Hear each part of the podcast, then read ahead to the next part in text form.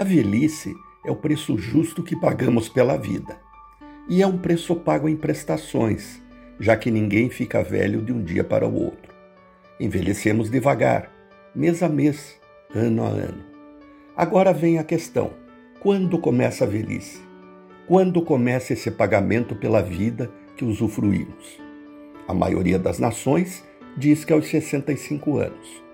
Mas seria justo usá-la num país subdesenvolvido da África, onde, em função da desnutrição e condições desumanas de vida, os que chegam a essas idades são considerados sobreviventes?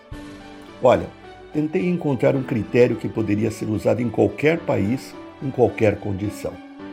Imagino que a velhice começa no quarto e último período da vida.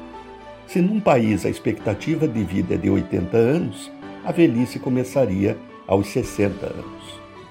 Se temos uma fase chamada de formação, que abrange a infância e a juventude, temos outra fase de realização, que engloba a prática do que se aprendeu na teoria. A fase seguinte é de afirmação, quando atingimos nossos maiores objetivos da vida, para chegarmos, enfim, à fase da velhice, que eu chamo de contemplação e doação.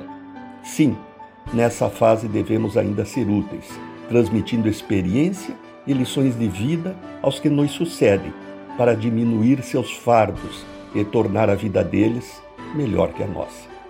Isso se chama altruísmo, mas também ajuda quem o pratica, pois nada mantém alguém mais saudável do que ter uma razão para levantar todo dia até o último. Renato Folador para a CBN.